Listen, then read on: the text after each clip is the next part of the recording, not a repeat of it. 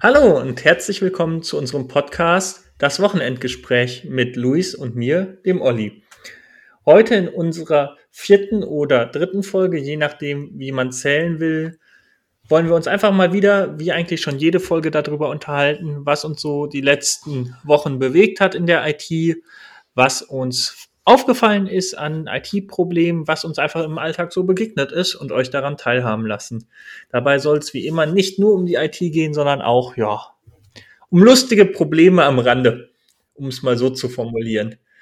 Deswegen die Frage direkt an dich, Luis. Sind dir letzte Woche oder die letzten Wochen, kann man ja fast schon sagen, wir kriegen ja in einem Podcast auch immer nicht alle unsere IT-Probleme behandelt. Sind dir da irgendwelche Sachen über den Weg gekommen, über den Weg gelaufen, die berichtenswert sind. Ja, natürlich. Ähm, aber mir ist mal eine ganz andere Sache aufgefallen. Warum zählt man eigentlich nicht rückwärts? Das ist, das ist mir gerade so als Idee noch gekommen. Und wenn wir mal wieder einen Podcast aufnehmen sollten, Olli, dann zählen wir mal rückwärts. Aber ich glaube, wir können Rückwärts bei 10 anfangen. das ist das Problem beim Rückwärtszählen, dass man ja mit einer begrenzten Anzahl an Folgen dann arbeitet. Ja, aber guck mal, du, du kannst ja sagen, wir fangen jetzt bei 100 an und sollten doch irgendwie Leute so verrückt sein, mehr als 100 Folgen anzuhören, kann man ja immer noch sagen, okay, wir gehen ins Negative. Ja, das stimmt halt natürlich. Ich ja. finde, es wirkt dann halt, wenn man sich entscheidet, vorzeitig aufzuhören, wirkt es dann halt deutlich schlechter, als wenn ich jetzt meinetwegen von 1 loszähle und bei 20 aufhöre, kann ich immer behaupten, das hätte ich geplant. Wenn ich bei 100 anfange und bei 80 aufhöre, glaubt mir niemand, dass das geplant war. Außer natürlich, du hast deinen Podcast von Anfang an vorgeplant und gesagt, okay, ich nehme jetzt 40 Folgen auf und du hast die vielleicht im Idealfall sogar schon aufgenommen und dann lädst du die nur noch Step by Step hoch, so nach dem Motto, ich lade das jetzt hoch, um damit so aussieht, als bin ich aktiv, aber eigentlich liege ich gerade in Spanien am Strand. Würde mich mal interessieren, wie viele Leute genau mit sowas nämlich durch Corona jetzt so richtig auf die Fresse gefallen sind, weil sie nämlich Corona hat für uns alle ja dramatische Änderungen. Jetzt nicht momentan. Momentan hat es für mich die Änderungen jetzt zum letzten Monat sind relativ klein. Aber so im März letzten Jahres waren das ja plötzlich relativ schnell viele Änderungen. Ob es da irgendwelche Leute gab oder auch Fernsehshows, die schon ganz viel auf Halde produziert hatten, was so über pseudo-aktuelle Themen gehandelt hat, wo es aber einem dann doch aufgefallen ist, hey, das kam, kommt noch aus einer anderen Zeit. Ja, das hast du ja bei Fernsehen gesehen. Einige Sendungen, die vorproduziert wurden oder Shows sind dann quasi noch ausgestrahlt worden, wo keine Zuschauer mehr erlaubt waren. Und dann stand ja auch immer so ein Banner drin, das wurde alles vor dem und dem Datum aufgenommen.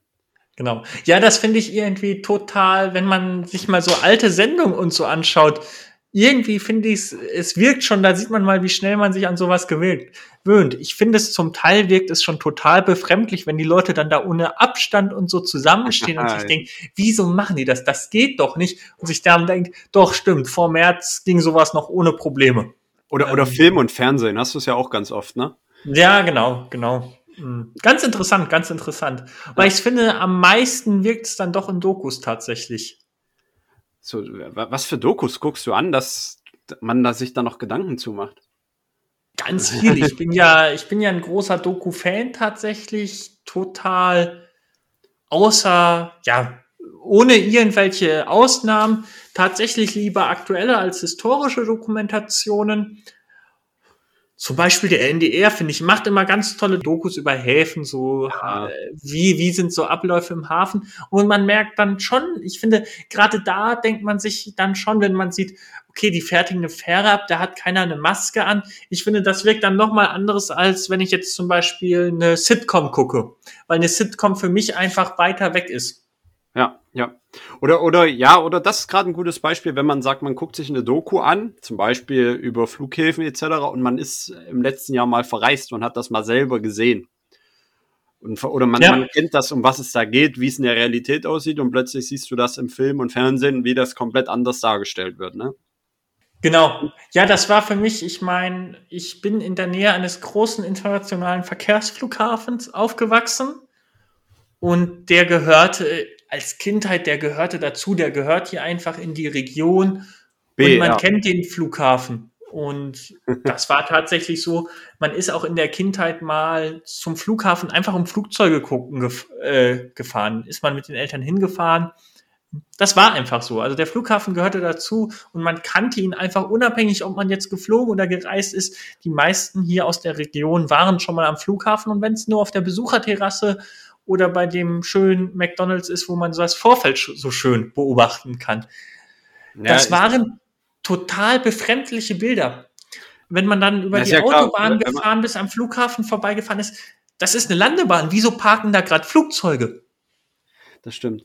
Ja, wenn, wenn man dann jetzt noch Dokus hört, ähm, da, wie viel größter Arbeitgeber in der Region das ist, dann ist das klar, dass da so ungefähr, wenn man, ne, dass drei Dörfer im Umkreis alle da arbeiten. Ja, mal so mindestens. Mal mindestens. Ja. Ne? Aber zum, zum Thema Darstellung in Film und Fernsehen. Ich habe da mal eine Frage an dich. Ja. Guckst du auch manchmal so Serien oder Filme an mit, ja, irgendwie Polizei etc., mit Verfolgungsjagden? Oder hast Selten. du ein Auge, hast du sowas vor Auge wie so eine Verfolgungsjagd jetzt nicht im Auto, dass das unrealistisch ist, ist klar, sondern so eine gerannte Verfolgungsjagd. Hast du so da ein Bild vor Auge? Natürlich, natürlich so eine Verfolgungsjagd hat ja eigentlich immer nur eine gewisse Anzahl an wahrscheinlichen Enden. Also die endet ja immer gleich. Entweder wird der Verfolgte aufgehalten, also er ja, steht in der Sackgasse, springt irgendwo runter, wo es nicht runtergeht oder kann nicht weiterlaufen. Oder der Verfolgende wird ab aufgehalten. Ja. Beim Überqueren der Straße etc. Aber eigentlich gibt es doch da noch eine, ein Ende, was viel wahrscheinlicher ist, aber nie vorkommt. Dass der Verfolgte einfach keine Kraft mehr hat und erschöpft ist von der sportlichen Ausdauer. Ja. Das, das, das würde ja ich machen. Wenn ich jetzt verfolgt werden würde, würde ich mir jetzt den angucken, der mich da verfolgen will. Und wenn der nicht mindestens einen gleich großen Bauch hat wie ich, würde ich mir denken, okay, ich lass das jetzt hier, ich bleib jetzt hier stehen, biete ihm an, sag, pass auf, wenn du deine Ausdauer willst, lauf eine Runde um den Block, ich gehe da vorne, hol mir da vorne einen Kaffee und warte auf dich. Das ist eigentlich eine Win-Win-Situation. Er hat seine Ausdauer, ich bringe ihm noch einen Kaffee mit, esse ein Stück Kuchen. Ich glaube, ich weiß, das wird jetzt eine sehr schockierende Information sein, deswegen äh, sitzt du hoffentlich. Ja, ich halte mich Ich glaube, fest, ja. Polizisten machen Verfolgungsjagden nicht, um einfach persönlich Ausdauersport zu treiben. Ja, das habe ich mir leider auch gedacht. Das heißt, er, er, du denkst, er würde gar nicht die Runde um den Block laufen, sondern direkt mit mir mitgehen. Ja, genau. Ich glaube, der, der, würde, der würde nicht einfach dann alleine eine Runde joggen gehen, sondern der würde dich tatsächlich, der würde sich intensiv mit dir beschäftigen. Also er würde direkt mit mir gehen, Kaffee und Donut essen. Genau. Ja, ist doch gut, du, ja. das Film und Fernsehen bildet und wenn man eins aus dem Fernsehen weiß, Polizisten mögen Donuts. Und sind das mit Donuts ja, häufig, ne? Ja, ja. Das ist, wenn, wenn, wenn du einen Polizist ohne Donuts siehst, das ist kein richtiger Polizist. Das ist genauso wie ein Koch, der keinen Bauch hat. Genau, da bin ich absolut bei dir. Das ist ja auch, ich würde ja immer in einer Polizeikontrolle Führerschein, Fahrzeugpapiere einfach einen Donut aus dem Handschuhfach holen. Ja, natürlich. Das ist übrigens auch ein Praxistipp von mir. Also jetzt nicht äh, einen Donut beim Essen, äh, beim Autofahren dabei zu haben, sondern bei, beim Restaurant gerade. Geht nie in ein Restaurant, wo ein, ein dünner Koch ist. Weil dann schmeckt es da nicht. Das ist tatsächlich sehr suspekt. Das, ist, das finde ich auch sehr suspekt. Ich, ich kenne auch kein Restaurant, wo ein dünner Koch ist. Muss ich echt ich zugeben. Ich auch nicht. Ja, in Fastfood-Läden sieht man es manchmal, aber das ist ja, Fastfood ist ja auch kein Restaurant und das sind auch keine Köche, also. Ja, das, das ist ja nur noch Zusammenbauen nach Baukasten. Da ist ja jeder Lego-Technik-Katalog komplizierter als ein McDonalds-Burger. Hätte ich das jetzt Ja, tatsächlich, gesagt? tatsächlich. Tatsächlich, ja, genau. Und ich glaube, die dürfen da auch gar nicht probieren. So der Koch im eigenen Restaurant, der darf ja mal naschen. Ja, ich weiß nicht, ob die naschen dürfen oder ob die Gürkchenscheiben da auch abgezählt sind. Ich würde es nicht wundern, wenn sie abgezählt sind. Am Ende des Tages wird Inventur gemacht. es müssen noch dreieinhalb Gurken da sein. Genau. Und wenn das nicht ist, dann werden da zwei Leute gefeuert. Aber ich glaube auch, wenn man den ganzen Tag da arbeitet, hat man dann auch keinen Appetit mehr drauf. Das hört man Das ja glaube ich nämlich auch. Das glaube ich nämlich auch. Also man, man, hört ja tatsächlich immer mal wieder, dass die Sachen mitnehmen dürfen, wenn die nämlich ja zu lange in der Auslage lagen. Ich meine mal gehört zu haben, das sind ja irgendwie 20 Minuten, die da was maximal in der Auslage liegen darf. Und danach müssen sie es wegwerfen und da darf das Personal dann wohl, zumindest habe ich das mal irgendwo gehört, aufgeschnappt, darf das wohl essen. Ich weiß jetzt nicht, welche Kette das war. Ich weiß auch nicht, wo ich das aufgeschnappt habe. Könnte sein, dass das falsch ist, aber ich meine, es mal gehört zu haben und es macht für mich Sinn, weil es ja tatsächlich diese Zeiten gibt, die was maximal in der Auslage legen darf, dass dann das Personal das essen darf. Aber ich glaube, ja, wenn du den ganzen Tag so eine Fritteuse riechst, hätte ich, ah. hätte ich persönlich nix, nicht mehr Lust auf was Frittiertes am Abend. Ja, ja, wobei ja du halt auch ähm, gerade so, ich glaube, so Burger und sowas wird nicht mehr auf Auslage produziert. Ich glaube, die Zeit ist jetzt ein bisschen vorbei. Das kenne ich noch so von, äh, von den Ketten so von vor zehn Jahren ungefähr. Da lagen ja immer so ein paar Burger schon da. Ja. Aber ich glaube, heutzutage macht man das kaum noch, oder? Oder kennst du das so? Ah, maximal zur Stoßzeit, aber ansonsten wird da heute nicht ja, die werden alle frisch zubereitet, meine ich. Also sie, sie haben nicht mehr diese klassische Auslage wie früher, aber ich meine mal gesehen zu haben, dass die Dinger halt schon vorgebraten sind und dann in so einer Wärmeschublade sind. Ja, stimmt, das habe ich auch schon mal in der Doku gesehen. Ne? genau. Äh, und auch das, also ich kann mir nicht vorstellen, dass die großen Ketten für wie lange so das Fleisch nach dem Braten noch gewärmt werden darf, kann ich mir nicht vorstellen, dass die großen Ketten da genau so eine maximale Zeit haben.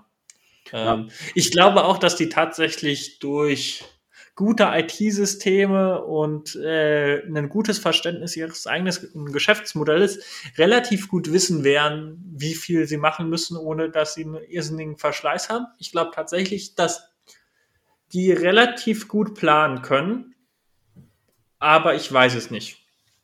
Ist zumindest naheliegend, weil da fallen genug Daten an. Also ich sag mal, wenn du dich in so eine Kasse da die Daten abspeist, weißt du ja, wann was von wem bestellt wurde oder wer wie viel wann was bestellt.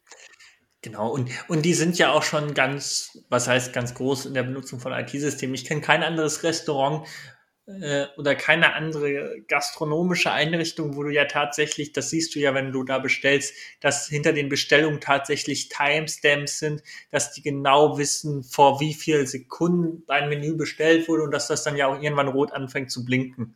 Ja.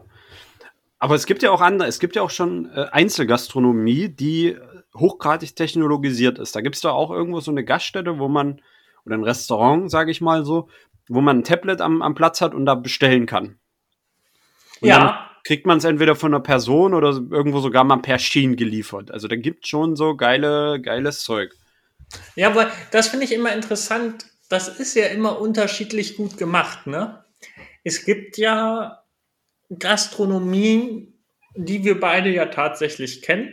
Wir möchten da jetzt keine Namen nennen. Ist besser so.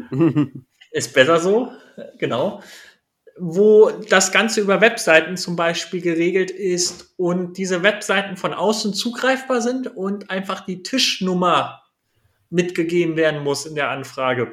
Das heißt, wenn ich jetzt zu Hause sitze und gar nicht an den Tisch sitze, kann ich mir da trotzdem Sachen an den Tisch bestellen von irgendjemandem und muss die dann ja auch nicht zahlen, weil es muss ja derjenige zahlen, der an dem Tisch sitzt. Richtig, die, die Webseite, muss man dazu sagen, läuft auch nicht verschlüsselt. Also da, da ist auch keine Verschlüsselung dabei. Und äh, Verschlüsselung wird auch überschätzt. Ich würde nie also, was überschlüsseln. Ja, wieso auch. Und die Daten sind noch, ja, wie, wie Olli schon sagte, es gibt auch keine Sitzung oder so. Also sobald der Kellner drinnen auf einer eigenen Seite das freigibt, dann kann man von extern immer bestellen. Genau, man muss nur also wissen, an welchem Tisch da jemand sitzt und zu Stoßzeiten, ja, sitzt an fast jedem Tisch jemand. Also. Da, da, da kenne ich auch noch ein Gastro, ne, ne Restaurant, das ist da in der Ecke, da wollten wir auch mal essen gehen, da haben wir es aber noch nicht hingeschafft. Da zeigt der Kellner dir am Ende auf, auch auf seinem Handy quasi die Rechnung.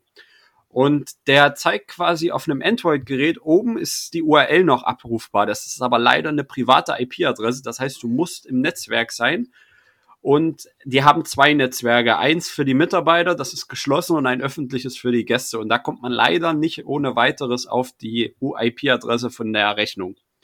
Das habe ich schon mal vielleicht ausprobiert. Hast du denn schon mal nachgefragt, das wäre jetzt so meine Idee, ob du, weil du zum Beispiel ins Online-Banking müsstest und das ungerne über ein offenes Netzwerk machen könntest, du müsstest jetzt mal dringend in ein geschlossenes Netzwerk rein, ob du ausnahmsweise mal deren WLAN-Passwort haben könntest. Nein, habe ich noch nicht, aber wir könnten das mal ausprobieren. Also ein Tipp, oft auch ganz groß, oft in Firmen äh, ist meine Erfahrung, irgendwo steht das WLAN-Passwort. Und zwar nicht irgendwo versteckt. Ja, und, und, und es ist meistens leicht zu erraten. Es ist ganz selten was Schwieriges. Es ist meistens. So Mitarbeiter 1, 2, 3 würde ich mal versuchen. Also Mitarbeiter 1, 2, 3 immer. Oder der Klassiker ist auch der Name der Firma rückwärts geschrieben. Ja. Ja. Ja, das ist gerade, wenn du auch im Zweifel, was du ja in der Gastronomie in den Bedienungen äh, oder im Service auch oft hast, wenn du eine hohe Fluktuation an Mitarbeitern hast, dann ist es halt, wenn du da ein 10, 20-stelliges Passwort, was du dann jedes Mal neu eingeben musst und das dann im Zweifel nirgendwo ausschreibst, sondern nur es persönlich gibst, dann kannst du als Chef ja im Endeffekt eine Hotline aufmachen für Mitarbeiter, die das Passwort vergessen haben. Ja. Das stimmt. Gerade in der Gastronomie hast du ja auch äh, viel kommen und gehen. Also du holst ja auch manchmal nur mal ad hoc für ein, zwei Tage schnell jemanden rein, weil du Mitarbeiter krank ist oder so. Genau. Na, also ich glaube, es gibt keine Gast- oder kein, keine Branche, wo so viel Kommen und Gehen beim Mitarbeiterstamm ist. Aber das ja. ist ein anderes Thema, Olli. Ich habe mal noch in, in Zeiten der letzten Tage habe ich ein bisschen Nachrichten gelesen. Also so, ja, IT-Nachrichten und da ist mir eine App aufgefallen, über die ich gern mit dir sprechen möchte. Ich bin gespannt. Und zwar habe ich mal eine ganz einfache Frage an dich oder ein einfaches Gedankenspiel.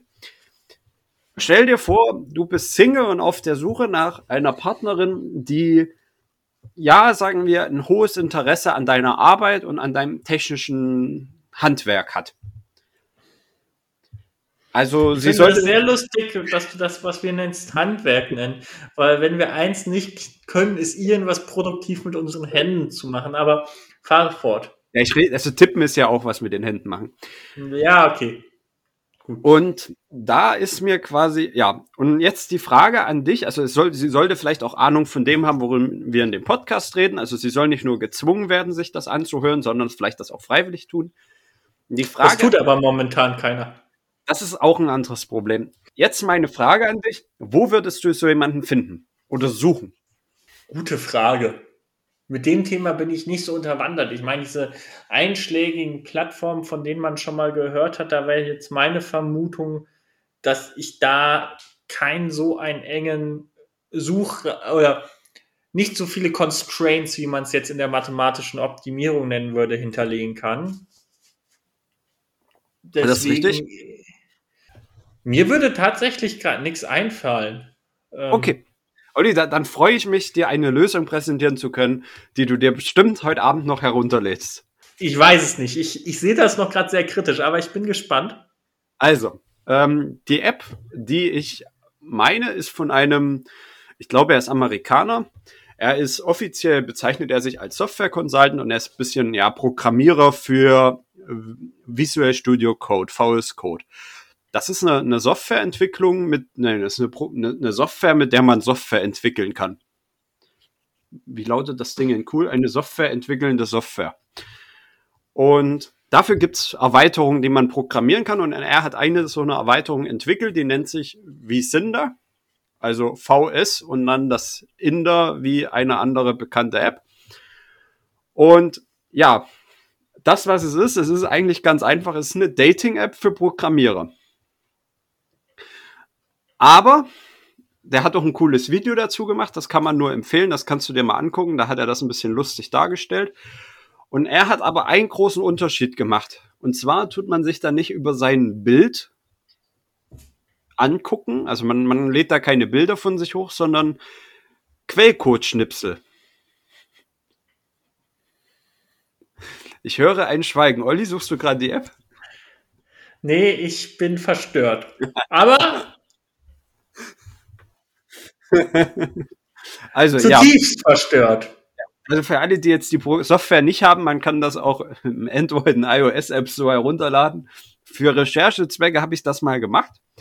Und ich muss dir eins sagen, ich fand die App irgendwie sehr, sehr lustig. Du hast dann also, zwei Modi. Kannst, der, ja? Ich finde es von der Idee lustig, aber ich sehe nicht den Mehrwert für mich da drin. Ich, ich fand den, also es gibt, die App ist für zwei Arten von Leuten. Die einen, die wirklich nach der Liebe suchen, wo ich mal sage, okay, wenn du dich jetzt als Deutscher da anmeldest, ist die Wahrscheinlichkeit, eine Freundin in Deutschland zu finden, irgendwo gehen null. Also muss man ehrlich mal sehen. Deutschland ist keine ähm, Region, in der übermäßig sehr viele Softwareentwickler sitzen oder Softwareentwicklerinnen. Also von daher kann man das eigentlich hier vergessen. Die zweite Möglichkeit ist einfach so, man kann nach Kontakten suchen. Und das ist das, was ich wiederum ausprobiert habe. Da wird man wird einem quasi alle möglichen Leute angezeigt, egal wie alt, welches Geschlecht, wo die herkommen. Man sieht auch nicht, wo die Person herkommt. Das ist auch so ein Unterschied. Und du siehst halt quasi maximal das Bild. Also ein Bild kann man hochladen, aber halt nur über GitHub. Also man registriert sich mit seinem GitHub-Account da und das Bild, was man bei GitHub hat, wird dann in der App genommen. Also man kann kein eigenes Bild von sich hochladen. Ja, Olli? Ja, ja, ist verstanden. Und dann ähm, kann man ähm. quasi bis zu 600 Zeichen Softwarecode eintippern und der wird dann kann man noch ein bisschen eine Formatierung und Farbcode ausladen und dann wird das Ding quasi als Bild dem, dem Nutzer vorgezeigt. Ebenfalls kann man dann durch mehrere Bilder, die der Nutzer hochlädt, durchklicken und dann kann man quasi rechts und links swipen und wenn beide rechts, äh, rechts swipen, können die beiden miteinander schreiben. Egal in welchem Modus man sucht. Ich finde es, wofür ich es ganz interessant finde, ist, ich bin ja selber eher, ich, ich entwickle zwar auch, aber ich bin auch an der Schnittstelle, wo man sich Entwickler sucht äh, oft unterwegs, weil man es dann doch nicht selber macht. Ich finde es da, ich würde mir jetzt, wenn ich einen Entwickler für längerfristig benötigen würde, sei es jetzt für ein privates Projekt oder für was für die Firma, wäre mir das zu.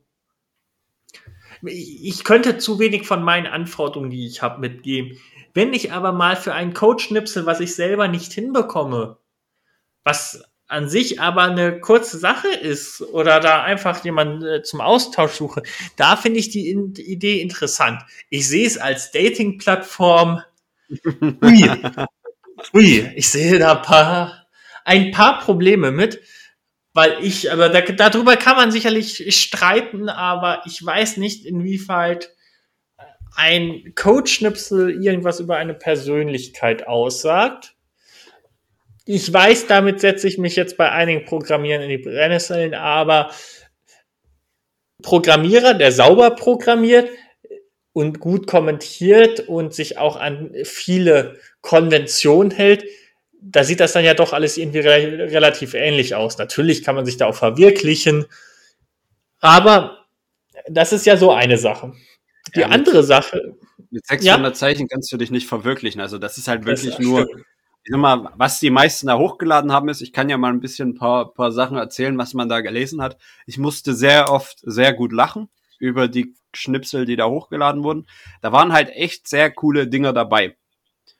Also die, die, du kennst ja bestimmt auch die, diesen, diesen, diesen einen, den Vierzeiler ähm, Eat, Code, Sleep, Repeat. Kennst du den? Ja.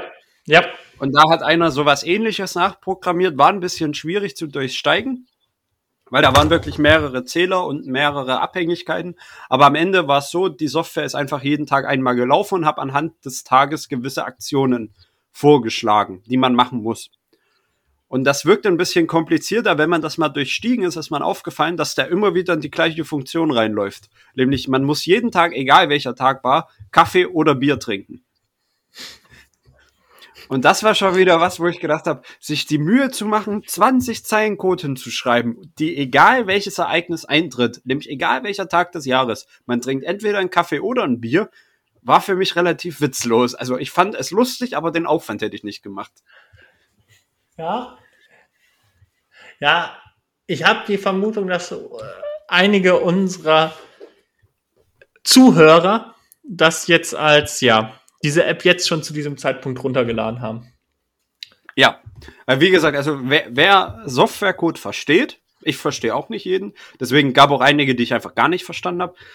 Wenn man sowas versteht und das irgendwie ein bisschen unterhaltsam findet, tut euch das an. Wenn man immer mal lustigerweise nach rechts swipet, dann kommt man auch mit irgendwelchen Leuten ins Gespräch und kann sich dann mit irgendwelchen Programmierern, egal wo die sitzen, über Code austauschen. Softwarecode, meine ich. Ja, ja. Dieser Wortwitz, Luis, dieser Wortwitz. Ich, Der war nicht mal beabsichtigt. und er war trotzdem schlecht. Ja, be besser ein schlechter als einen, den man gut vorbereitet hat und der zündet nicht. Ja, das, das, das ist auch wahr. Das ist auch wahr. So, so ein Ja, aber- ja. Das ist echt. Ja, aber das ist tatsächlich eine interessante Idee, diese App. Ich glaube, für mich ist sie nix. Aber ich finde die Idee dahinter lustig. Ganz, die- ganz klar. Ich finde die Idee dahinter auch ziemlich lustig. Ich weiß nicht, der hatte, glaube ich, noch zwei, drei andere gemacht. Ich weiß aber nicht mehr genau, welche Apps der noch so entwickelt hatte. Da muss man noch mal in die Recherche gehen. Ja, aber da, da, das ist ja was. Dafür zeichnen wir einen Podcast auf, um den Leuten auch so Anregungen zu geben. Da kann man jetzt ja auch mal selber recherchieren. So einfach als Zuhörer. Und dann freuen wir uns natürlich über Zuschriften, was ihr da Lustiges gefunden habt.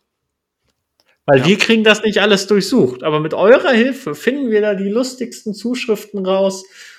Und ja, wie gesagt, wir erhalten ja weiterhin fleißig Leserbriefe und das ist sicherlich, ja, damit könnt ihr, könnt, könnt ihr euch mal anschauen, sagt uns, wie ihr darüber denkt und dann werden wir das in der nächsten Folge sicherlich nochmal diskutieren.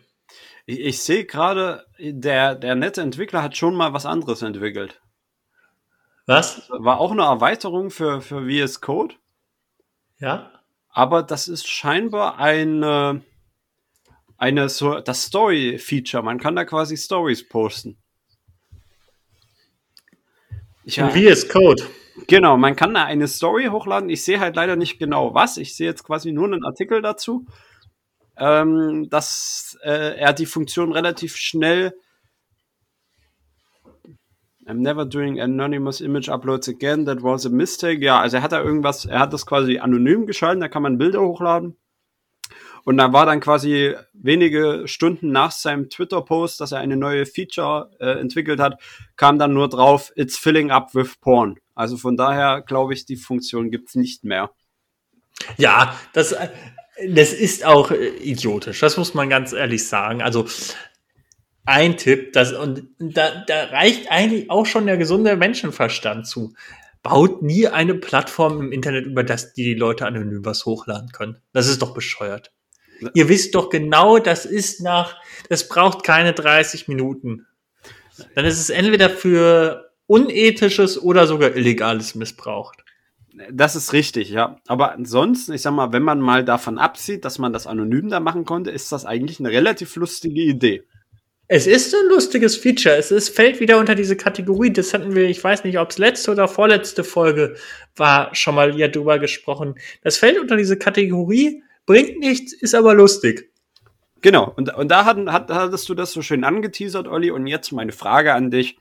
Welche Software kennst du noch aus der Rubrik Bringt nix, ist aber lustig? Stimmt, das hatte ich angeteasert. Und wir hatten das, dass ich in letzter Zeit immer mal wieder so Schwächen im Denken habe. Ja, Ähm, das ist nee, aber- normal im Alter, Olli. Habe ich gehört. Das ist absolut normal im Alter. Äh, danke, Luis. Das, das, das hilft mir jetzt auch mal innerlich wirklich weiter, dass man mich einfach mal wieder bestätigt, dass das komplett normal ist. Naja, äh, wir hatten ja dieses Feature von Apple, dass sich der Handy, sich der Mund mitbewegt bei Sprachnachrichten. Das ist so ein Feature. Ich finde auch alles selbst löschende, das hatte ich jetzt letztens in WhatsApp gesehen, dass du neuerdings ja in WhatsApp Gruppenchats so konfigurieren kannst, dass sich Bilder nach einer gewissen Zeit automatisch löschen. Okay. Aus dem Chat heraus. Habe ich letztens in der WhatsApp-Gruppe das erste Mal gesehen. Ich finde, das sind so Pseudo-Features, weil wir beide äh, sind jetzt in der IT fähig. Ich würde mal behaupten, wir kennen uns damit auch ein bisschen aus. Und dann weiß man ja einfach, nur weil sich das Ding aus dem Chat löscht, jemand, der das Bild behalten will, behält das Bild. So. Aber, aber jetzt mal eine blöde Frage. Löscht sich das Bild nach einem festgelegten Zeitstempel oder kann man Genau. das fernlöschen? Nee, das löscht sich nach einem festgelegten Zeitstempel. Ich stelle mir Ja, das Problem, Ja. Das Problem daran ist ja, du kannst ja bei WhatsApp einstellen, dass der Sachen automatisch in die Galerie speichert von deinem Handy. Ja. Das sagt WhatsApp auch selber. Du, sie kommen nicht an die Galerie dran. Hm. Also, wenn das jemand in seiner Galerie gespeichert hat, ja, dann schön, dass es gelöscht ist, ne? In der Galerie ist noch. Aber, aber warum eigentlich diese, also du hast recht, das ist ein absolut, ich, ich sehe den Mehrwert nicht, weil wenn man ein Bild verschickt, dann will man ja, dass die andere Person es sieht und sich nicht denkt, okay, in einer halben Stunde darf er es nicht mehr sehen. Also, warum verschickt man dann das Bild? Ich, ich verstehe auch diesen Sinn hinter Snapchat zum Beispiel nicht. Oh Gott. Es gibt ja genug Leute in meiner, ich meine, ich bin ja schon so alt, Luis, das weißt du. Ja. In meiner Jugend haben wir noch mit Kreide und Steinen gespielt. Du hattest ja in deiner Jugend schon Snapchat. Ich hab's aber natürlich auch aus dem ja, Bekanntenkreis mitbekommen, was bei vielen einfach, die von Software jetzt weniger Ahnung haben, diese Meinung besteht, über Snapchat kann ich Sachen verschicken, die ich sonst nicht verschicken würde. Das habe ich so in meiner Abi-Zeit und so kam das auf. Okay. Äh, dass dann es gewisse Leute gab, wo man weiß, die verschicken Sachen per Snapchat, die man sonst vielleicht nicht verschicken würde. Wo ich mir denke, wie bescheuert kann man sein? Weil alles, was man übers Internet verschickt, alles, was irgendwann das eigene Endgerät verlässt, ist weg. Das ist, da habe ich keine Kontrolle mehr drüber. Egal mit welcher App.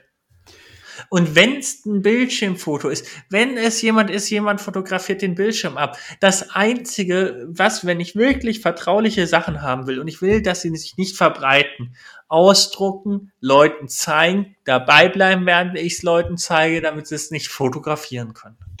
Das ist das Einzige. Sobald ich irgendwas verschicke, ist es weg. Das ist richtig. Ja, ich, ich glaube, Snapchat ist aber ursprünglich aus der Idee heraus entstanden. War das nicht die erste App, die sich sehr darauf spezialisiert hat, diese, diese Filter einzusetzen? Also kam die nicht ursprünglich daher? Ich hätte jetzt gesagt, sie kam, äh, da, da sie, also ich bin bei dir, dass sie einer der ersten Apps waren, die diese, vor allem, ich weiß nicht, ob Filter dafür der richtige Begriff ist, aber für diese Effekte. dass ich mir lustige Ohren machen kann. Ja. Aber ich hätte jetzt gesagt, aber ich muss gestehen, Snapchat, Instagram, Twitter, Facebook. Ich habe das alles zu irgendeinem Zeitpunkt mal gehabt. Ich war nie Power-User. Ich war immer einer der letzten, die es hatten. Das heißt, ich kann es einfach nicht sagen. Ich hätte jetzt gesagt, aber vom Bauchgefühl her, Snapchat war einer der ersten, die das eingesetzt haben, aber sie kommen nicht daher, sondern okay. sie gab es schon vorher. Ich glaube, sie kommen wirklich daher mit selbstlöschenden Bildern. Also ich muss echt sagen, also ich habe damals, als Snapchat aufkam, ich habe mir eh die Frage gestellt, wenn du um eine Nachricht zu schicken ein Bild machen musst, von was macht man da den ganzen Tag lang Bilder? Also ich renne nicht rum und mache drei Bilder am Tag. Äh, ich mache vielleicht drei Bilder im Monat, weil ich irgendwas fotografiere, was ich nicht vergessen will. Aber ansonsten teile ich. Habe ich nichts, wo ich sage, das will ich jetzt irgendwie allen teilen. Und von daher wüsste ich auch gar nicht, warum ich diese App nutzen sollte. Ich habe sie mal installiert, um zu gucken, wer die alles so nutzt. Und habe dann festgestellt, okay, das äh, sind ganz komische Leute, die man da so im Adressbuch hat, die das dann quasi nutzen. Und da habe ich die App dann quasi wieder für beendet gehalten. Ähm, ich bin da bei dir. Ich finde es auch faszinierend, dass es viele Leute gibt, die das ja sowas aktiv nutzen und die dann auch wirklich so viele Bilder machen, wo ich mir, äh, wen interessiert das? Also, ich mache auch gerne Bilder. Ich gebe es zu. Ich, nicht von mir. Ich habe ganz, ganz wenig Bilder von mir. Das ist oft von mir tatsächlich, wenn dann jemand mal, wenn es dann mal um irgendwie, es gibt dann ja mal irgendwie für ein Fotoalbum oder, oder so, wo man dann tatsächlich mal ein Bild von sich braucht, ja. geht. Gibt es kaum. Es gibt Urlaube, zweiwöchige Urlaube. Ich war mit einer guten Freundin vor zwei Jahren jetzt äh, zwei Wochen äh, in einem Fernurlaub. maximal fünf Bilder, wo ich drauf bin, sind entstanden. Ansonsten ganz viele Bilder. Ich finde das toll und ich verschicke dann auch gern Bilder oh, in meinem Freundeskreis, in meinem Verwandtenkreis von irgendwie, wenn es dann mal ein wunderschöner Sonnenaufgang ist oder sowas. Das fotografiere ich gerne, da habe ich Spaß dran. Auch wenn es jetzt nicht, ich mache keinen Urlaub, um Fotos zu machen. Das ist richtig. Erstmal sind es die Bilder oder die Bilder, die man für sich im Kopf hat. Und dann zweitens kann man vielleicht noch ein digitales Bild hinterher machen. Finde ich manchmal ganz schön, wenn es dann auch, das geht mit jemandem zum Teilen, aber das ist bei mir immer der sekundäre Grund. Erstmal mache ich ja Urlaub, weil ich es für mich erleben will. Das ist ja auch, ich weiß nicht, ob du das mitbekommen hast, das Instagram-Museum in Köln. Okay, was kommt jetzt? Ja, das äh, scheinbar hast du noch nicht von gehört. Meiner Meinung nach einer der seltsamsten Sachen, die es gibt. Das ist ein Museum. Da kannst du, oder ob es Museum, also ich glaube, sie nennen sich Museum, aber ich würde es jetzt mal, also ich finde, das ist fast schon eine Beleidigung für den Begriff Museum du konntest da, die hatten einfach Fotomotive. Du bist da reingegangen, um Instagram-Fotos zu machen. Äh, also ich habe es gerade gesehen, Pop-up-Haus. Also die haben da quasi ein, ein, Gebäude hingestellt mit Kulissen und da kann man hingehen und, und, und Bilder von sich machen. Genau, du zahlst dafür Geld, also auch nicht für einen Fotografen. Du zahlst dafür Geld, dass da verschiedene Motive sind. Okay, ich, ich bin gerade, ich habe gerade, ich glaube, die Webseite davon offen. Ich swipe, scroll da so gerade ein bisschen durch. Ich swipen. Ähm, und, das, und die Frage ist halt, ich stelle mir jetzt gerade die ganz große Frage in meinem Kopf, warum? Ja, das ist, also das ist, weil das ist ja das Faszinierende. Diese Leute oder viele Leute, die in sowas, die sowas machen, und das finde ich ja fast schon traurig, gehen ja auch viel dann in Richtung wofür macht man dann noch Urlaub, ne? Wenn man in so eine Museum, Pop-up-Haus, wie man es jetzt auch immer gehen will, geht, für mich ist die Vermutung, die fahren, man fährt dann ja auch in Urlaub, um Fotos für Instagram zu machen, nicht für, um Urlaub zu haben, um was zu erleben. Ist richtig. Ich meine, Luis, wir beide waren ja auch schon im Urlaub. Ja. Wir warten da auch immer noch auf Bilder aus diesem Urlaub. Richtig, weil da, da war jemand verantwortlich, der war nur, der war irgendwie nur fürs Bilder machen verantwortlich, nicht fürs Teilen. Aber jetzt, ja. Das ist auch ein, ja, und aber ich würde auch sagen, relativ wenig Bilder gemacht, weil es erstmal darum geht, ich würde sagen, von vielen Sachen, die mega schön waren, haben wir gar keine Bilder gemacht, weil es ja erstmal für uns selber war. Guck mal, so, egal, wir sitzen ja auch so oft irgendwo zusammen trinken mal ein Bierchen oder mal nicht oder telefonieren einfach nur und unterhalten uns darüber über. Und das war ist ja auch immer eine schöne Zeit und du machst davon ja kein Bild. Ja, also, richtig. Wa warum mache ich in dem Moment ein Bild? Ne? Das macht ja auch keinen Sinn. Ja, richtig. Okay, aber noch Vor allem von uns beiden, wenn wir fair ja, sind. Ne? Das, das, richtig. Ja das, das ist auch was. Also wenn mein Handy mal verloren geht und jemand guckt in dem in dem in dem Fotoalben nach, der, nach dem Eigentümer, mein Handy würde quasi nie wieder zu mir zurückkommen, weil da kein Bild von mir drin ist. Aber nochmal zu diesem Pop-up-Haus. Ich habe das jetzt nochmal nachgeguckt, gerade so. Die Preisliste hat mich nämlich interessiert. Weißt du, was das kostet? Zu viel. Das kostet 30 Euro pro Person. Ja, was? Ja, okay. Ja, es ist, kann man für ausgeben, muss man nicht, würde ich jetzt mal sagen. Okay, die, die AGBs sind mit elf Seiten echt noch überschaubar, aber ich glaube, das ist nur der, der Zahlungsprovider. Aber trotzdem, also so, so ein Halbstunden-Slot, also man kann ja irgendwie den Timeslot 10 äh, Uhr, aber ich weiß nicht, wie lange man da drin bleiben darf. Kann man hier Tickets kaufen? Euro pro Minute, das ist gut. Ups, der Artikel wurde in den Warenkorb gelegt. Ah, es gibt noch Gebühren. Wenn ihr mal Louis Instagram-Account findet, dann werdet ihr sehen, da sind jetzt ganz viele Fotos aus dem Pop-Up-Haus drin. Genau, also ich, ich gehe jetzt big, big ins Pop-Up-Haus-Business. Ja. Und ja, zwei Stunden darf man rein. Also man darf zwei Stunden rein. Es ist ja 25 Cent pro Minute. Ja, Schnapper. Aber ganz ehrlich, ich würde da, also ja, okay, das muss wirklich eine ganz interessante Personengruppe sein, die sagt, ich fahre jetzt dahin, um da Fotos machen zu wollen. Das ist ja auch das Faszinierende. Das ist ja was, also ich habe es an überregionalen Medien mitbekommen und das ist ja auch was, wofür dann Leute, also ich kann mir nicht vorstellen, dass das einfach nur mit der Zielgruppe eine halbe Stunde um das Ding herumleben funktioniert. Da werden ja auch Leute im Zweifel anreisen. Ja, oder öfters sind. Aber ja. ich glaube auch, dass da Leute dann irgendwann mal zwei Stunden Auto verfahren, um da reinzugehen. Ich glaube, das reicht gar nicht. Ich glaube, es gibt Leute, die machen da einen Tagesausflug hin. Früh vier Stunden hin, zwei Stunden Fotos machen, vier Stunden zurück. Genau. Call und am nächsten, nächsten, Tag nochmal oder so, keine Ahnung. Äh, unbegreiflich. Aber das, das gibt es ja auch irgendwo, ich habe das mal in irgendeiner Reportage gesehen, irgendwo so im, im östlichen Teil Europas. Ich weiß nicht mehr genau wie, ich möchte jetzt auch keine Nationalität damit. Ähm, Wenn die äh, Reportage von Spiegel TV war und es um Tiger geht, dann war es Russland. Nein, nein, nein, nein. nein. ähm, es geht auch um das Thema Instagram. Da war, konnte man ein Flugzeug mieten. Also die hatten wirklich irgendwo ein abgeschlossen, ah. also ein abgestürztes Flugzeug, so blöd gesagt dass da einfach nur noch rumstand und das hatten die quasi innen drin richtig schön auf Luxus ausgebaut. War irgendwie so ein kleines Ding ja, so, so ein, wo zwei Leute nebeneinander und dazwischen noch einen Gang sitzen können. Und da kann man das Teil auch mieten. Ich weiß nicht mehr, was es kostet. Einfach nur, um da Bilder von innen für Instagram zu machen.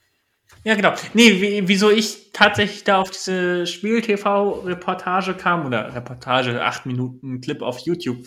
Ja. Scheinbar hat man mitbekommen, dass ich den Tiger King geguckt habe. Das ist ja eine Netflix-Serie. Daraufhin war YouTube scheinbar so schlau und hat mir den 8-Minuten-Clip von Spiegel TV vorgeschlagen, der russische Tiger King. Und da ging es um Leute, die Leoparden, Tiger und Braunbären ausgewachsen für Instagram-Fotos vermieten. Vermieten? Ja, richtig. Rentatiger.com oder was? Ey, das siehst du dann in dieser Reportage auch. Der kommt dann in dem Fotostudio, wo dann halt die, war dann ein jüngeres Pärchen, ich würde mal so sagen, Ende, Anfang 30, Ende 20, ähm, die dann in ihrem, in dem Fotostudio, wo sie jetzt Fotos gemacht haben, die dann sich einen, ich glaube, ein Leopard war das, ausgewachsen gemietet haben. Noch besser war dann die Mutter, die mit ihrer vier, fünfjährigen Tochter gekommen ist. Die Mutter total verstrahlt. Ich meine, wenn man, wenn man eine Fünfjährige zwingt, mit einem Leoparden, der ausgewachsen ist, Fotos zu machen, dann ist man schon verstrahlt, meiner Meinung nach. Da muss man nicht noch das zu sagen. Aber man hat gesehen, dieses kleine Kind hatte deutlich mehr Menschen oder generellen Verstand als die Mutter, weil diesem kleinen Kind hat man angesehen, es ist ihm sehr suspekt, da jetzt mit einem ausgewachsenen Leoparden Fotos zu machen. Sehr suspekt. Das hat man, dieses Kind hat sich so unwohl gefühlt. Ja. Aber die Mutter, es gibt keine bessere Idee als mit einem ausgewachsenen Raubtier. Ich meine, es sind Raubtiere. Das muss man einfach mal sagen. Es gibt Hauskatzen und dann gibt es einfach Tiere, Raubtiere. die hatten den Bericht, ich glaube, das eine Tier, was sie da in der Wohnung gehalten haben, ein Luchs, der hat 250 Quadratkilometer Revier oder Bewegungsradius in der Regel. Und dann äh, wundern sich die Leute, dass die in der Wohnung durchdrehen. Aha. Ja, kann ich nicht nachvollziehen. Aber was mir da jetzt auch einfällt, ist mal, mal so eine andere Sache. Wenn du jetzt so ein, ein ich nenne das Ding jetzt mal wirklich Spot hast, ähm, also ich kann mir vorstellen, dass Leute nach Schloss Neuschwanstein pilgern, um da ein Foto zu machen. Also ja. das, das Schloss da in den Bergen ist mega geile Kulisse, verstehe ich für. Aber ich verstehe jetzt nicht, warum man zum Beispiel in so ein Museum sich einmietet oder in so einem Privatchat, der bei allen Leuten gleich aussieht. Weil ich sag mal, das Bild ist ja immer noch das gleiche, bloß die Fresse da drin ist ausgetauscht. Ja, also ich verstehe auch nicht, dass man für Neuschwanstein nur fürs Bild pilgert. Verstehe ich auch nicht. Dass man von Neuschwanstein Bilder macht und dass das eine tolle oder dass es eine faszinierende Kulisse ist und dass, wenn man da ist, dann auch Bilder macht. Aber ich finde es, oder wenn man nicht beruflicher Fotograf ist, dann ist das ja auch nochmal was anderes. Aber da geht es ja um Leute, die mit der Handykamera was knipsen für Instagram. Da ja. geht es ja nicht um die Leute, die das dann auf DIN A1 ziehen wollen als Plakat. Um die geht's nicht. Ähm, das verstehe ich ja auch schon nicht. Aber in Neuschwanstein, das zieht ja inzwischen auch seine Züge ich habe ja zumindest mal, so weit kann man gehen, ich habe so nah daran studiert an Neuschwanstein, dass es zumindest mal als Tagestrip möglich war im Bachelor. nach Neuschwanstein zu fahren. Und an guten Wettertagen hast du dieses berühmte Bild von Neuschwanstein, stammt ja von der Brücke, ist ja von der Brücke ja. über einen Bach telefoniert. Du stehst roundabout halbe Stunde bis zu zwei Stunden in der Hochsaison, stehst du an, um auf diese Brücke zu kommen. Nicht, weil da irgendwie ein Eintritt oder so gezahlt wird, nö, weil einfach die Brücke ja irgendwann voll ist. Das ist es halt. Das sind so halt die Sachen, wo ich sage, ähm, dafür geht man dann hin. Also man, man macht diesen, klar, Aufwand. Ne?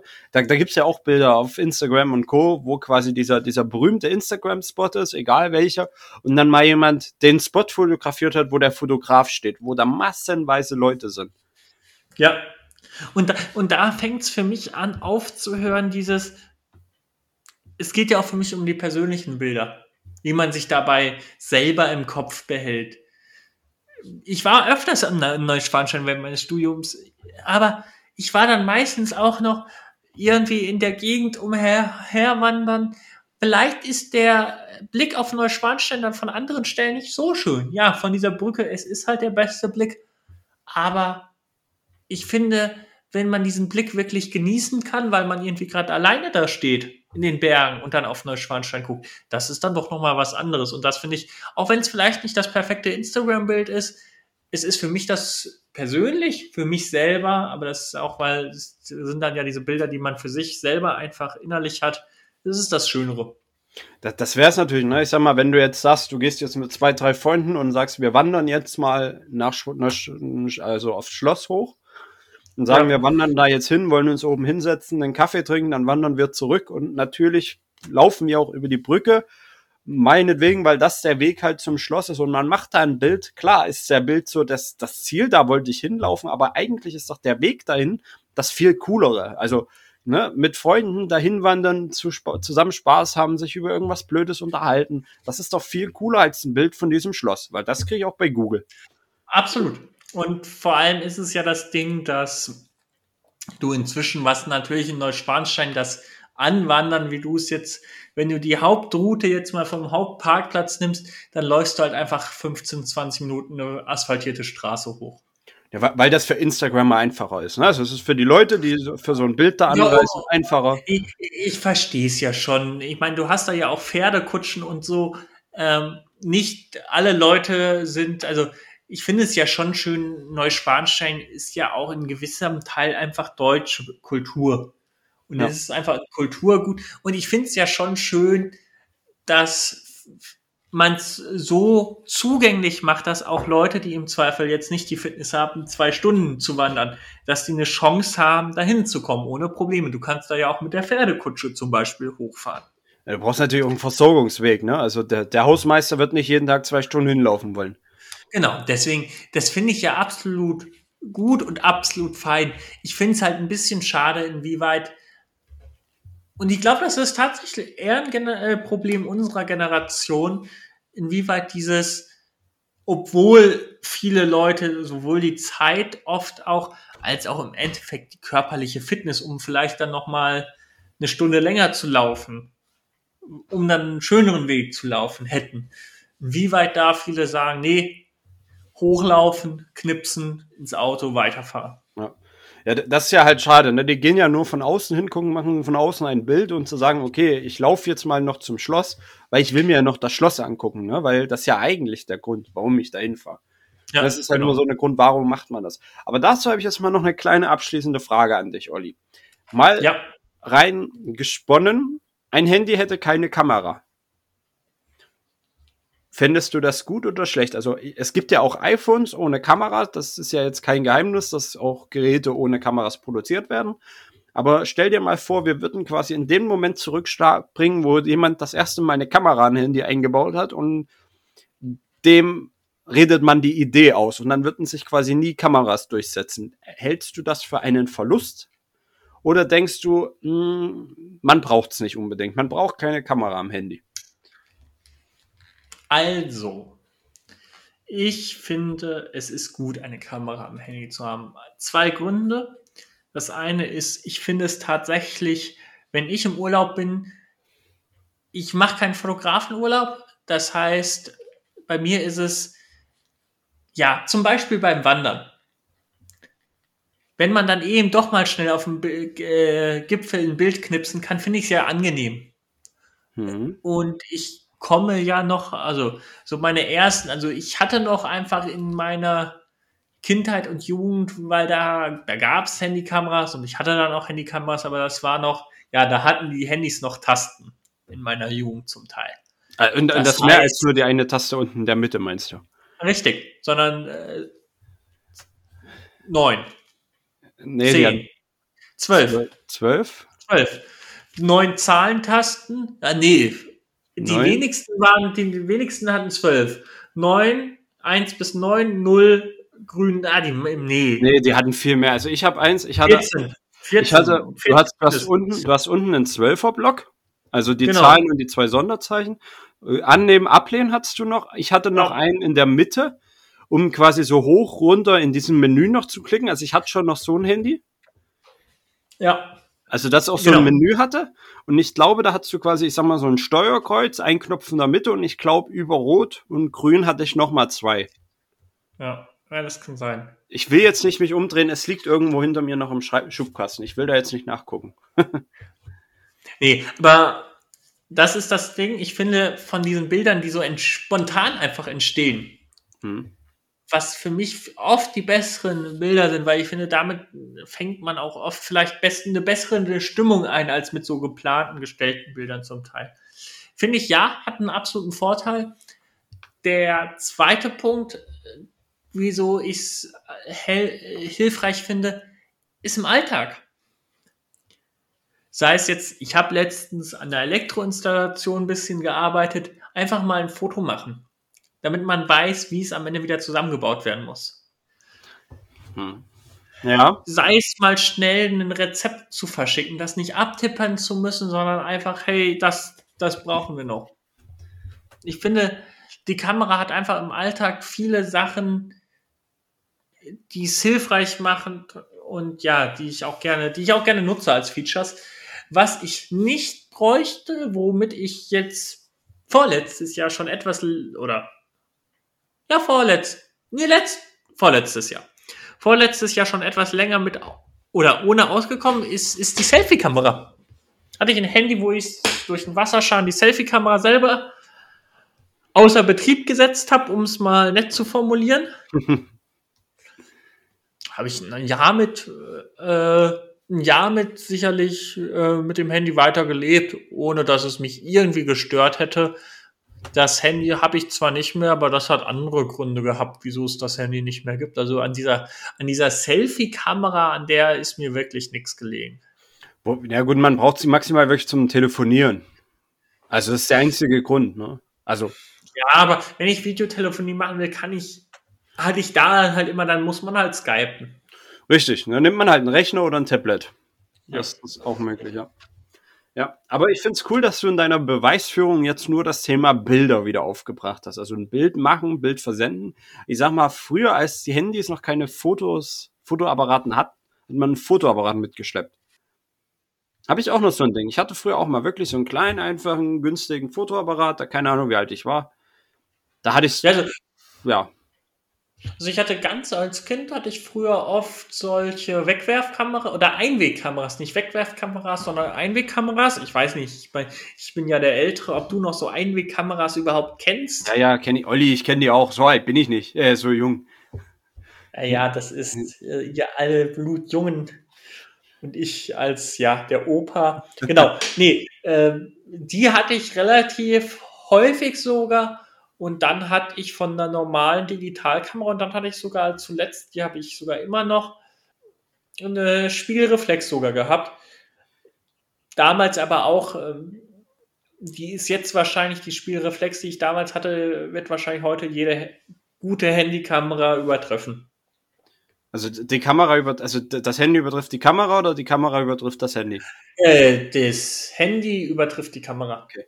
Ich habe jetzt auch ein Kollegen, den, hab, den sehe ich leider immer nur ganz, ganz selten. Da haben wir uns jetzt auch mal getroffen, so nach dem Motto, hey, wir hatten mal nach langer, langer Zeit uns mal wieder auf ein Bier getroffen. Und er ist, hat mir dann erzählt, ja, ich hatte zwar immer, er hatte ganz früher auch mal einen, einen klassischen, einfachen normalen Fotoapparat gehabt, dann ist er auf seine Handykamera umgestiegen. Er hatte auch so eine Handymarke, wo er mit sehr stolz war auf, das, auf die Kamera. Aber jetzt hat er sich wirklich einen normalen Fotoapparat wieder gekauft. Bitte fragen mich nicht, was für eine.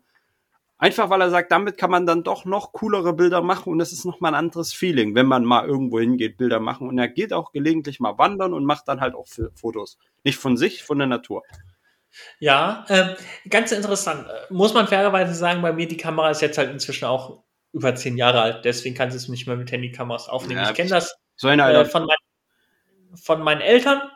Hm, die, die fotografieren auch gerne und die fotografieren dann auch mit einer richtigen äh, Kamera die dann halt auch jetzt etwas neuer ist als jetzt meine. Und da sieht man es schon. Was halt der Unterschied ist, du merkst, was die meisten Kameras ja aus einem guten Grund nicht machen, ist dieses digitale direkt nachbearbeiten. Ein Handy bearbeitet dir es ja, ob du es willst oder nicht.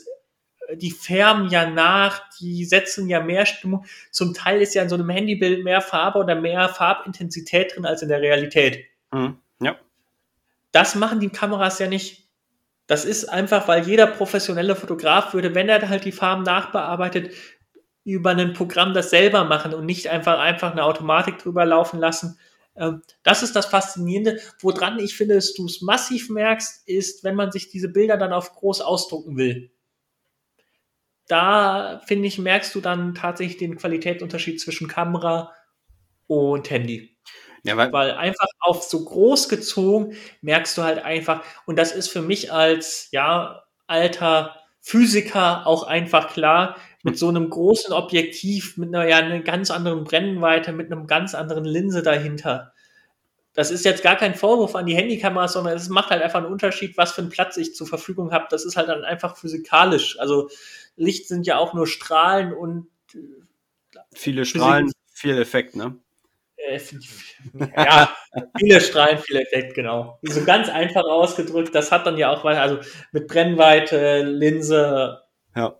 alles was anderes zu tun, aber ja, zum Teil ist es einfach durch eine, eine Kamera braucht eine gewisse Größe oder besser gesagt, das Objektiv braucht eine gewisse Größe, die es in einem Handy einfach nicht haben kann.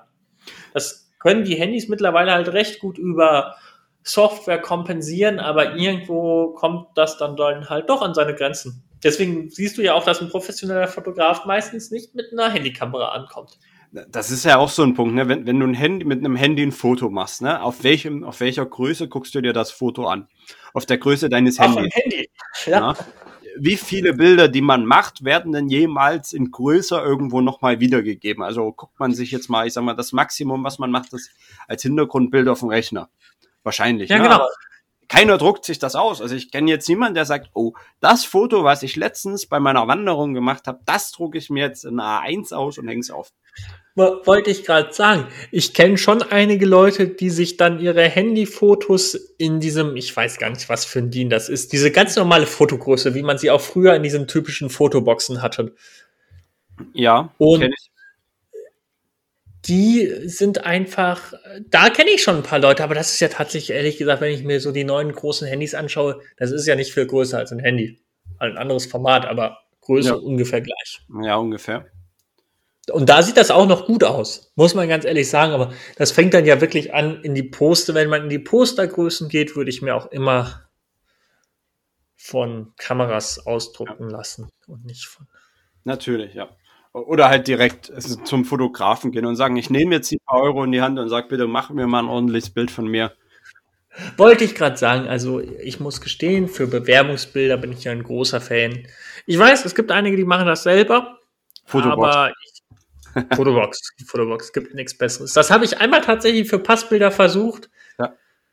Das Bild war selbst für ein Passbild zu scheiße. Ja, das meine ich. Aber ich bin auch. Und so habe ich, ich lasse ich echt vom Fotografen machen. Ja, ich auch. Also ich bin jemand, äh, aber ich bin auch jemand, dem du dann sagen musst, sie gucken gerade total schief. Oh, Eben. nett. Danke. Genau, genau. Oder, oder, oder richten Sie bitte beide Augen geradeaus. Ja, das sind ja so einfache Sachen auch.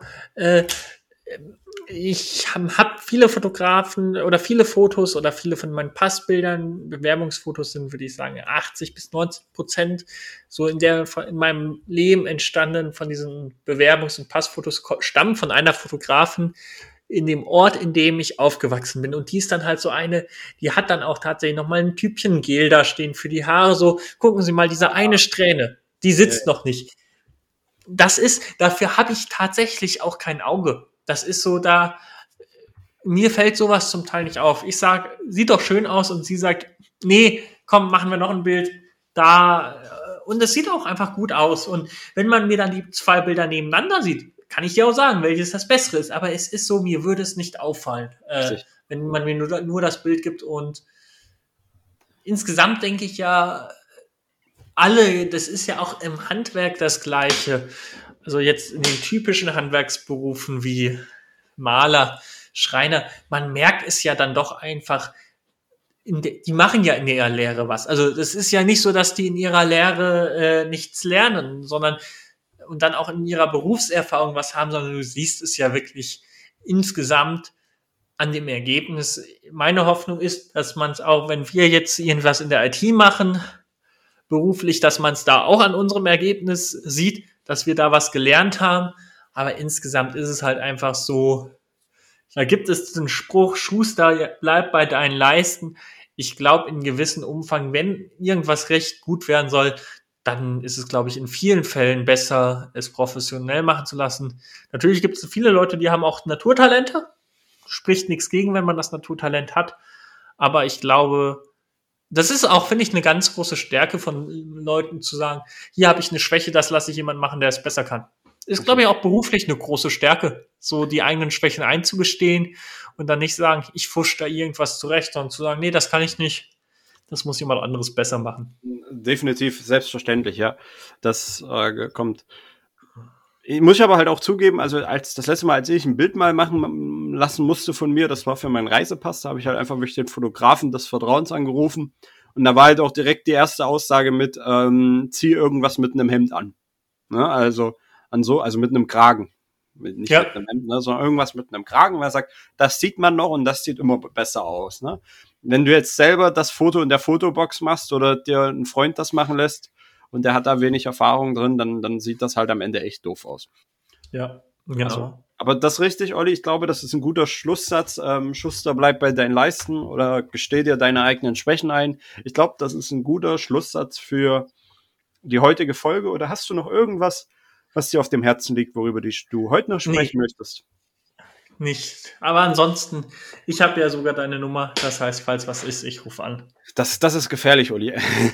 Meine Nummer zu haben. Oder um, umgekehrt, wenn ich die Nummer von anderen Personen habe. Das ist meistens. Ich, ich, ich, ich, erkenne das Problem. Genau deswegen bin ich ja zum Podcasten gekommen. Achso, ja, einmal genau. Die falsche, einmal die Nummer falsch rausgegeben und schon muss man einen Podcast machen. Olli, ich glaube, das war andersrum, aber ich weiß nicht mehr so genau. Ah ja.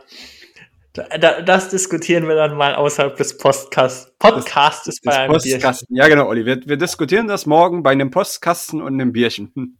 Sehr gut. Ansonsten bleibt mir nichts anderes zu, als euch einen schönen, ja, ein schönes Wochenende zu wünschen. Einen guten Start in die nächste Woche. Bleibt gesund. Genau. Und macht's gut.